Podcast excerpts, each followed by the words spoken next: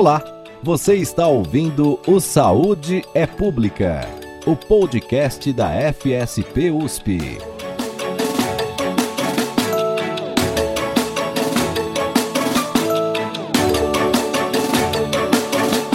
Olá, pessoal.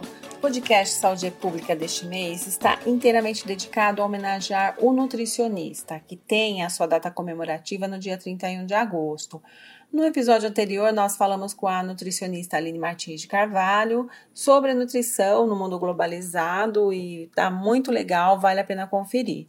Agora, neste quinto episódio, a nutricionista Ana Paula Bortoleto, que é doutora em nutrição e saúde pública, vai falar para gente sobre o poder nocivo dos ultraprocessados. Ela comenta ainda as soluções que os cientistas sugeriram numa carta enviada à ONU, a Organização das Nações Unidas, para a busca de políticas públicas efetivas nessa questão. A Ana Paula é pesquisadora da Cátedra José de Castro, da Faculdade de Saúde Pública da USP, e também pesquisadora do NUPENS, o Núcleo de Pesquisas Epidemiológicas em Nutrição e Saúde da USP.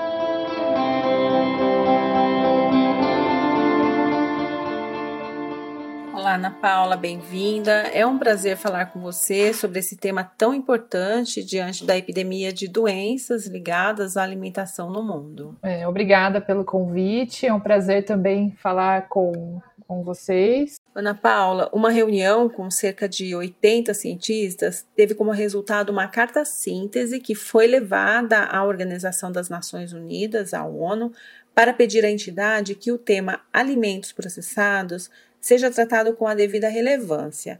Eu gostaria que você falasse um pouco dessa reunião e por que levar tal proposta à ONU.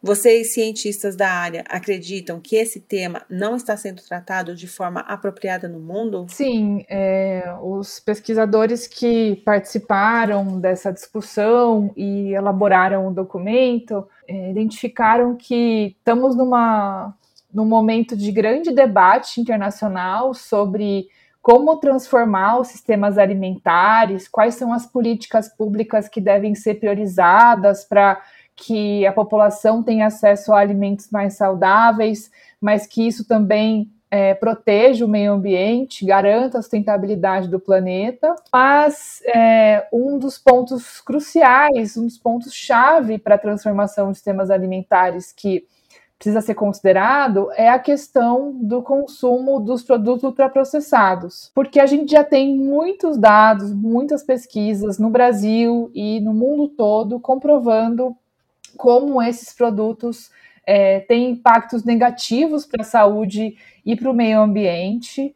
É, considerando que eles estão sendo cada vez mais consumidos pela população em vários países no mundo, porém, as propostas em discussão nesses espaços internacionais não estão é, considerando é, essa questão, ou seja, não estão considerando é, a preocupação com o consumo excessivo, a tendência de aumento do consumo dos ultraprocessados. E aí, nesse documento, nós é, vimos a necessidade de é, reunir quais são essas evidências.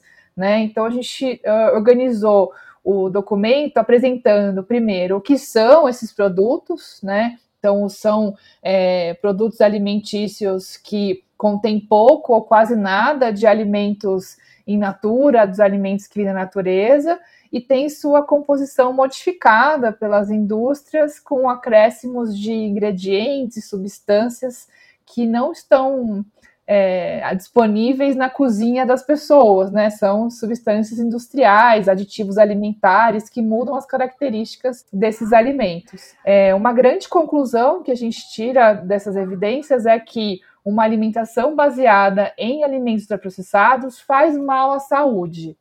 Tanto impactos mais óbvios, como, por exemplo, aumento do peso, diabetes, hipertensão, outras doenças crônicas, mas a gente também tem evidências mais é, uh, amplas, como, por exemplo, o impacto no consumo de ultraprocessados em asma, depressão e até da mortalidade prematura. Então, com esses dados, a gente vê que não há é, uma quantidade segura para o consumo desses alimentos, e a partir disso, a gente apresenta no documento quais seriam as soluções que deveriam ser adotadas para a redução do consumo desses produtos. E aí vou só é, comentar aqui três delas. Uma que é a adoção de guias alimentares baseados na classificação nova, que prevê a, considerar o processamento de alimentos como parte das orientações. A segunda, melhorar a regulação da rotulagem de alimentos para que a informação sobre os impactos negativos dos alimentos apareça de forma com mais destaque nos produtos. E a terceira é um conjunto de soluções para que o ambiente alimentar favoreça o consumo de alimentos saudáveis e desestimule o consumo de ultraprocessados. Então, os cientistas acreditam que o tema não está sendo devidamente tratado nas instâncias internacionais, é isso? Então, um, o que a gente acompanha das discussões na nas Nações Unidas é, sobre sistemas alimentares, inclusive está acontecendo a discussão da cúpula de sistemas alimentares da ONU, é que a palavra em si nem está aparecendo nas propostas. Né? A, os, as referências, as pesquisas que apontam os impactos negativos dos processados não está aparecendo na discussão sobre o problema as soluções apresentadas não estão considerando guias alimentares recomendados é, baseados na classificação nova. Então, a gente não está vendo essas propostas circularem e, com destaque como deveriam ter. Por isso que nos motivou a produzir esse documento que resume essas evidências e enviar diretamente aos atores que estão discutindo esse tema internacionalmente. Agora, pensando na evolução da alimentação nas sociedades, podemos dizer que os ultraprocessados são realmente uma necessidade da vida moderna ou será que fomos convencidos a acreditar nisso? Será mesmo um caminho sem volta? Como tornar a alimentação saudável um estilo de vida de forma que isso não seja apenas um modismo restrito a poucos? Eu acredito que os ultraprocessados é, acabaram entrando nas nossas vidas de uma forma muito intensa e agressiva, mas que não são necessários para a vida moderna. Inclusive, a gente tem é, dados aqui do Brasil e de muitos países no mundo em que o padrão alimentar não é baseado em ultraprocessados. Aqui no Brasil, por exemplo, a gente tem uh, os dados é, de consumo que indicam que cerca de 70% da nossa alimentação ainda é baseada em alimentos in natura, em comidas de verdade. Então, o que nos preocupa é que há uma uh, aceleração do consumo desses produtos, mas ainda há tempo disso ser revertido e minimizado. Países que têm culturas alimentares muito fortes, aqui da região da América Latina mesmo, como Peru, Colômbia é, e Argentina, são locais que a gente tem uma cultura alimentar é, preservada e que é possível fazer ajustes de modificações nos padrões alimentares para que os ultraprocessados não dominem a alimentação, como acontece nos países da Europa e Estados Unidos, por exemplo. Inclusive, é, inclusive a gente vê que há uma tendência de maior investimento das grandes empresas transnacionais de produtos ultraprocessados para ocupar esses mercados nos países e que ainda não tem essa tendência. Por isso, estamos num momento importante de adotar políticas públicas que, por exemplo, é, regulem a publicidade desses produtos, tragam informação adequada nos rótulos, é, coloquem impostos para que desestimular o consumo desses produtos. Então, acho que tem todo um conjunto de políticas que precisa ser, precisa avançar para a gente não chegar nos índices dos países é, que já estão com consumo, digamos assim, saturado de ultraprocessados e estão sofrendo as consequências disso com elevados índices de doenças como obesidade, diabetes e hipertensão. Por fim, falando de Brasil, em que camadas sociais os ultraprocessados são mais consumidos e por quê? É, aqui no Brasil, a gente vê que o maior consumo de ultraprocessados acontece entre as camadas sociais mais ricas, têm mais recursos. Padrão alimentar baseado em ultraprocessados, ele ainda é mais caro do que você ter uma alimentação baseada em alimentos in natura, né? O arroz e feijão, o consumo de preparações culinárias feitas em casa. Então, essa camada social mais rica é a que acaba tendo mais acesso a ultraprocessados.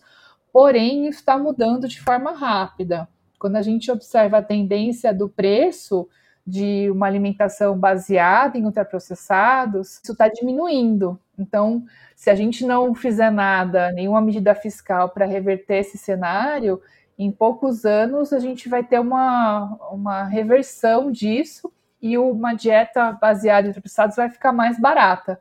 E isso nos preocupa porque aí sim a população é, mais vulnerável vai acabar sendo submetida a consumo maior ainda de ultraprocessados. Então, entre os mais pobres, a, a gente observa que há um aumento mais rápido do consumo de ultraprocessados, por causa desse preço ficando mais barato. E quando eu falo na comparação, eu não estou falando da comparação, por exemplo, isolada de um salgadinho com uma fruta.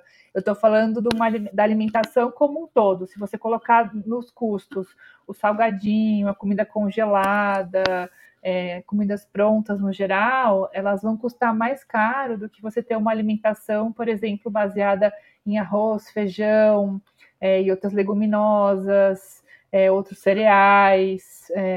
Verduras, legumes, carne frescas e, e leite fresco. Então, olhando o, o, padrão alimentar como um todo, né? Claro que salgadinho e essas coisas que custam muito, macarrão instantâneo, que tem um preço muito barato, é isso que está chegando mais rápido, né? Nas camadas sociais mais pobres. Acho que eu queria comentar a questão sobre retomar algum ponto em que a alimentação poderia ser mais saudável é, sim, sem dúvida, a gente tem é, a possibilidade de avançar, eu diria, com o sistema alimentar para que uma alimentação mais saudável seja mais acessível, tanto economicamente quanto com uma disponibilidade física, é, pensando, por exemplo, na, na, na, alimentação oferecida nas escolas, na alimentação que existe nos locais públicos, em eventos. Se a gente constrói políticas públicas de abastecimento que favoreçam o consumo desses alimentos mais saudáveis, sem dúvida é possível avançar para um padrão alimentar mais saudável eu diria que não é nem voltar ao tempo. Ninguém está falando aqui de ah, ignorar o papel da indústria ou que a indústria não tem o seu papel. Não, a indústria tem o seu papel. A gente tem é, vários alimentos industrializados saudáveis, né? Os, todos os alimentos embalados, secos, congelados, porcionados, todos esses têm um papel importante da indústria de é, conservação dos alimentos, mas Hoje, a forma como a gente vê o processamento industrial para esse propósito de produzir ultraprocessados, é esse propósito que está provocando é, tantas doenças e que precisa ser corrigido e regulado para que a gente tenha é, uma qualidade de vida melhor para a população necessário pensar qual, qual é o tipo, qual é o modelo de agricultura, de processamento, de abastecimento que deve ser priorizado. Hoje, o que a gente tem no Brasil não é o da alimentação saudável, é o que subsidia agrotóxico, subsidia bebida açucarada, e aí com esses subsídios é óbvio que as empresas que é, estão nessa linha vão prosperar, enquanto as que deveriam estar sendo é, apoiadas não estão. Ana Paula, a conversa foi ótima. Venha sempre que puder aqui no nosso podcast. Muito obrigada. Eu que agradeço e fico à disposição sempre que é, quiserem falar sobre esse tema.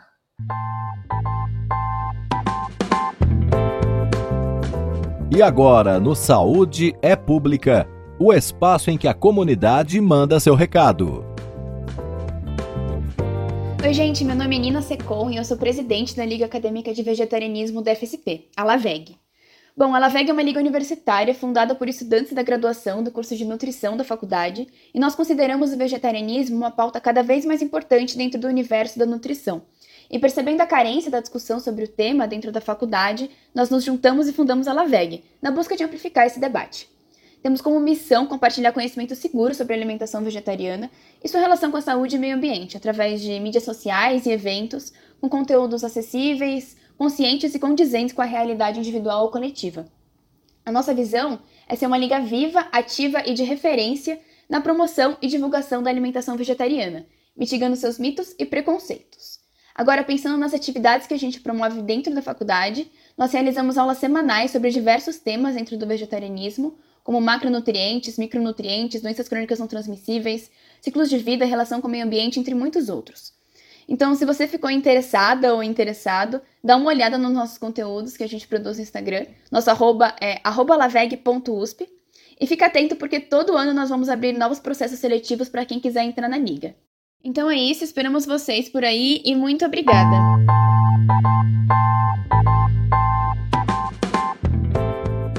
Você que está pensando em fazer uma pós-graduação, dê uma espiada na página da pós-graduação da FSP USP.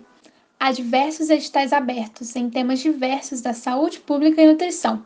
Confira no site da Faculdade de Saúde Pública www.fsp.usp.br.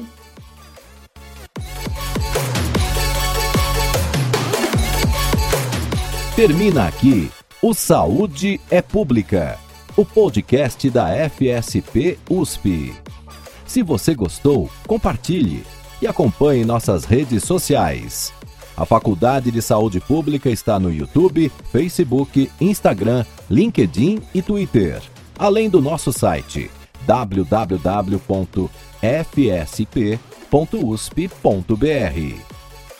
Este episódio teve a coordenação editorial e roteiro de Silvia Miguel. Edição, pós-edição e artes, Thaís de Mello Moraes. Apresentação, Silvia e Thaís. Vinhetas, Cido Tavares, da Rádio USP. Orientação, professor Eduardo Vicente, da Escola de Comunicações e Artes, a ECA USP.